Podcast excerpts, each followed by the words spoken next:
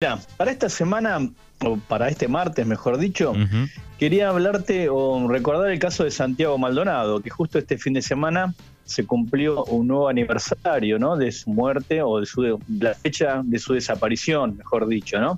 Recordemos, eh, Santiago Maldonado era este chico, este mochilero, este artesano que mm, el primero de agosto, hace cuatro años atrás, desapareció en el norte de Chubut, Em, y justo este fin de semana, bueno, se cumplió ese aniversario, desapareció en el norte de Chubut, cuando estaba acompañando a un grupo de, mapuches que están en, un conflicto histórico en esa zona con la familia Benetton. Em, recordemos, Manu, que los Benetton son dueños de miles y miles de hectáreas en esa zona de la Patagonia, eh, e inclusive de los dos lados del río, ¿no? Del río Chubut, que recorre la ruta de, norte a sur. Y ahí hay un reclamo histórico de una comunidad mapuche que mm, reclaman tierras que están en poder de la familia Benetton. Bueno, Santiago Maldonado se había mm, eh, acercado a lo que se llama la pull-off de Cuyamén, en el norte de la provincia de Chubut, a acompañar a este grupo eh, de mapuches. Bueno, ¿qué es lo que ocurre ahí? Mm, Manu, ese, ese, ese día hay un operativo, los eh, grupos mapuche estaban cortando la ruta, y hay un operativo de la Gendarmería, ordenado por un juez federal, que ordena el desalojo de la ruta. Bueno, ¿qué ocurrió? Después de que desalojan la ruta, los gendarmes ingresan en el territorio, eh, o en, el, sí, en las tierras reclamadas por los mapuches, y se produce una especie de cacería, ¿no? de persecución eh, a todos los mapuches que estaban dentro de, ese territorio. O sea, e, ese operativo ya excedía lo que había ordenado la justicia, que era el desalojo de la ruta. Bueno, en ese procedimiento, ya dentro del campo, es que lo empiezan a, perseguir a Santiago Maldonado hasta el río que corre por ahí, el río Chubut, eh, y él ingresa en las aguas y hasta ahí entonces eh, desaparece.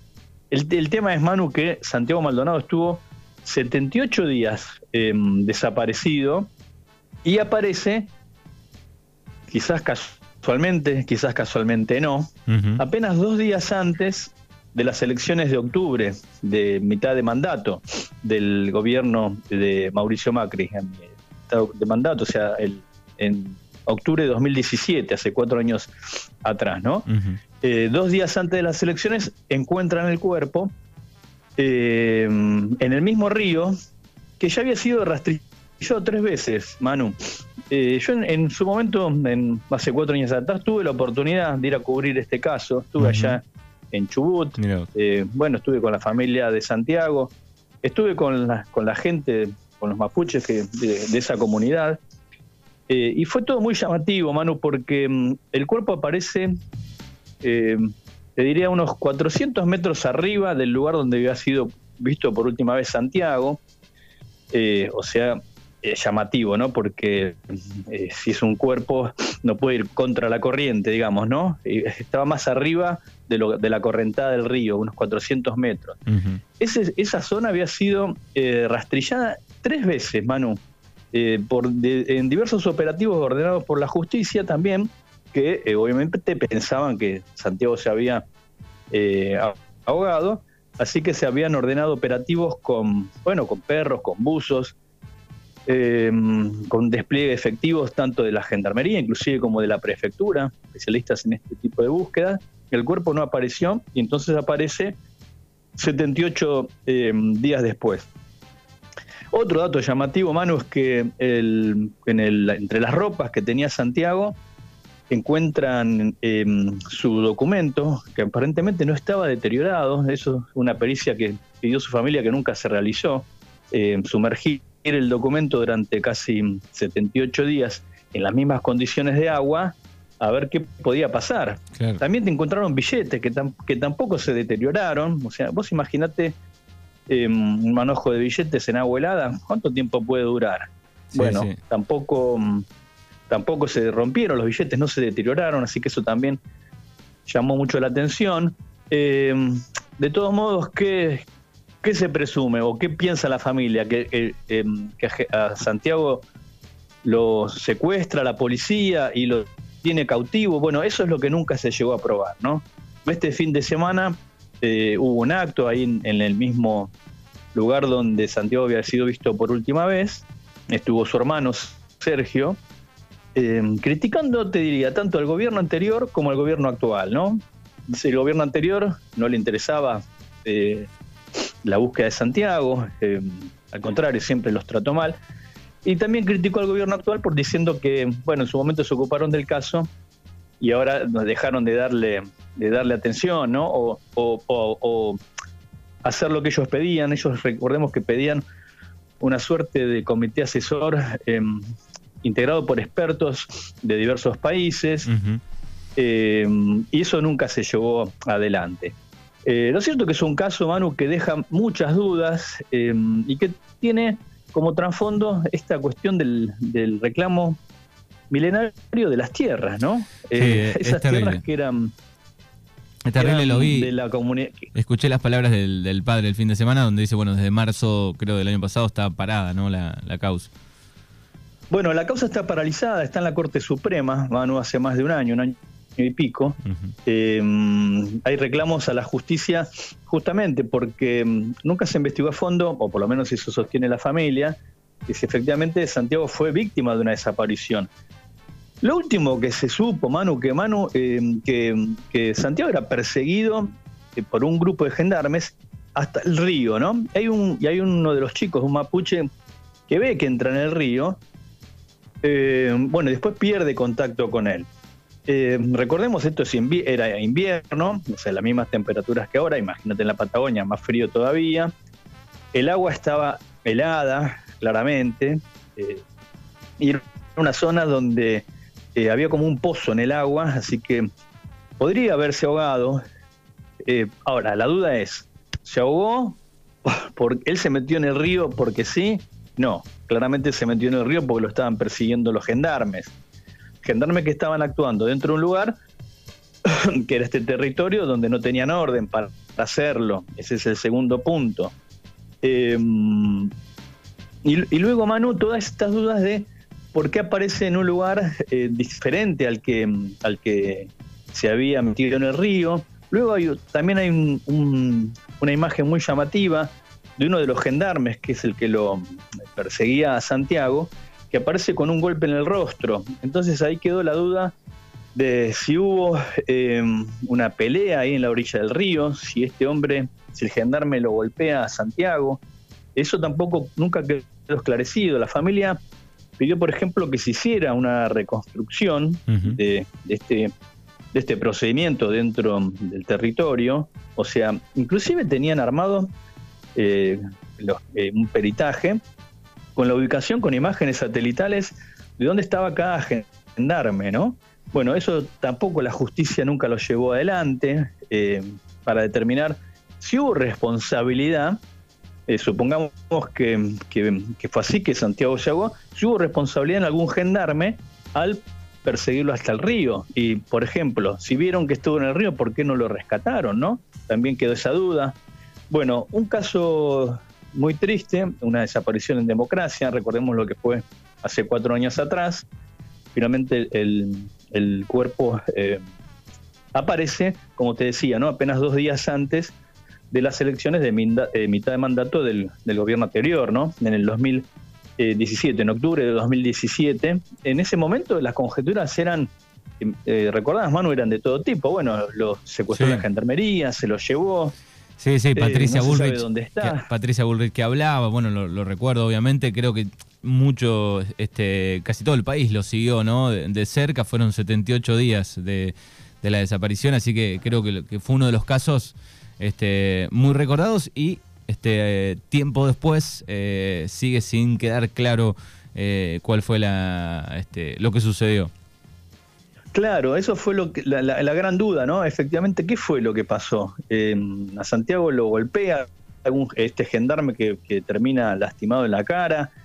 Em, ¿Estuvo siempre en el agua? Eh, yo me acuerdo de haber hablado con gente allá en Chubut que me decía, mira, es habitual que, por ahí alguna persona se ahoga y el cuerpo aparece tiempo después cuando empieza a bajar eh, a bajar el caudal del río o, aumenta el caudal del río por el deshielo y entonces ahí eh, por ahí el cuerpo se destraba, puede quedar trabado por las ramas. Esto me lo acuerdo patente, que me lo dijo un muchacho que había tenido un, amigo que murió ahogado en el río y me dijo, mira, tuve un amigo que le pasó, que se metió en el río, se ahogó y el cuerpo apareció varios meses después.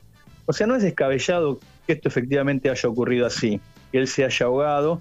Bueno, de hecho la pericia eh, o la autopsia que se hizo en la, la morgue, eh, eh, que depende de la Corte Suprema de la Nación, estableció la muerte por ahogamiento, ¿no? Claro. el tema es toda la previa, ¿no? en ese punto, exactamente, en ese punto no hay dudas de que se ahogó. El tema es, se ahogó porque lo perseguían, se ahogó porque alguien le, apretó la cabeza contra el agua, digamos, ¿no? Puede haber diversas formas de ahogarse. Em, lo cierto es que también la familia pide esta reconstrucción, nunca se realizó. Em, y también hay como una cosa de, em, me parece, también de, de, no dejar a la familia realizar el duelo como corresponde, ¿no? Porque, por ejemplo, Patricia Burrich este fin de semana eh, publicó un video diciendo que estuvo en el mismo lugar. Bueno, lo cierto es que eso no ocurrió, pues eh, el mismo día estuvo Sergio Maldonado, del hermano de Santiago, en, el territorio mapuche, y Patricia Bullrich no estaba, pero diciendo que esto había sido un relato acá. Bueno, la verdad me parece que tampoco ayuda, ¿no? Eh, las declaraciones de Bullrich, y recordemos que ella tuvo influencia en lo que pasó allá. ¿Por qué? Porque quien era su jefe de gabinete, Pablo Nocetti, había estado unos días antes, uno o dos días antes, ahí en el mismo lugar, en Cuyamén, eh, coordinando con la Gendarmería este operativo de represión, eh, em, de desalojo de la ruta. Y había tenido reuniones con jefe de la policía de Chubut, con gendarmes de allá, de la policía de Río Negro. Eh, acordate que era la época en que... Hasta los jubilados. Calificaba. Hasta los jubilados ligaron esos años. Por eso, y que calificaban a los mapuches como terroristas, no sé si te acordás, ¿eh? que se llegó a decir que, que, tenían vínculo con una organización internacional con sede en Inglaterra, bueno, una serie de disparates fenomenales, inclusive te acuerdas que durante ese tiempo también se dijo que Santiago había sido visto en Chile, que había estado en otro lugar, eh, bueno, todo una, una suerte de, de armado, de crear a los mapuches como una especie de enemigo interno, ¿no? Una cosa realmente muy llamativa eh, y que no tenía el menor asidero, ¿no? Lo cierto es que eh, Santiago aparentemente muere ahogado en el río, lo que no quedó claro, bueno, si fue culpa justamente de los gendarmes que lo persiguieron o lo empujaron hasta el agua o lo golpearon. De todo modo, también hay que decir que no tenía heridas así el cuerpo, eh, heridas ni de bala, ni de fracturas. Así que la conclusión, eh, recordando esto cómo fue, la conclusión de la autopsia es que muere ahogado. Te digo que el punto también es, Manu, es que el, fondo de este conflicto, bueno, es el reclamo de los mapuches por las tierras de la Patagonia, ¿no? Es un conflicto histórico. Eh, y hay antecedentes allá en, la zona de Chubut y Río Negro o Neuquén, de comunidades que han conseguido que les restituyeran tierras, ¿no? Eh, recordemos que esto está en poder de los Benetton, de esta famosa eh, familia de industriales italianos, ¿no? ¿Te acordás? En los años 80, 90, muy famosos por las publicidades que hacían, y que son propietarios de miles de hectáreas en esa zona patagónica, en violación de una ley que ya se dejó de cumplir, que prohibía venderles tierras a extranjeros que estuvieran justamente en zonas limítrofes.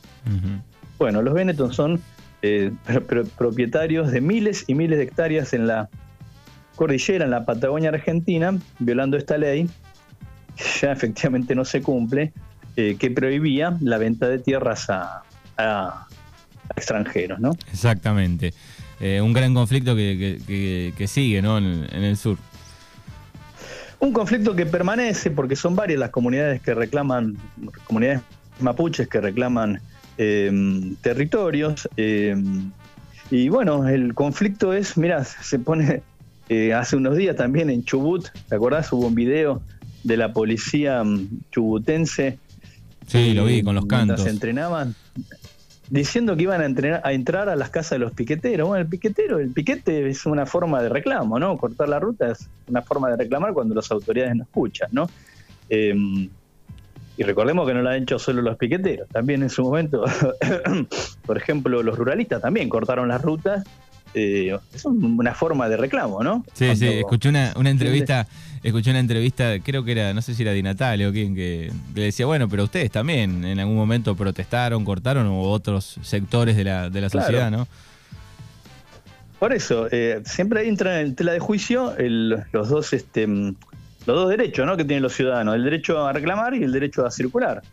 Entonces a veces parecería que según quien corta la ruta tiene más derecho que otros, ¿no? Pero lo cierto es que, bueno, lo que estaban haciendo los mapuches era llamar la atención por un reclamo histórico, ¿no? Eh, y que termina esto de la peor manera con la muerte de este, de este chico, de este artesano, Santiago Maldonado. Muy bien, crimen y razón.com, ahí lo pueden leer a Rafa, te agradecemos, buena semana y martes que viene nos encontramos, como siempre, gracias. Un abrazo grande, Manu.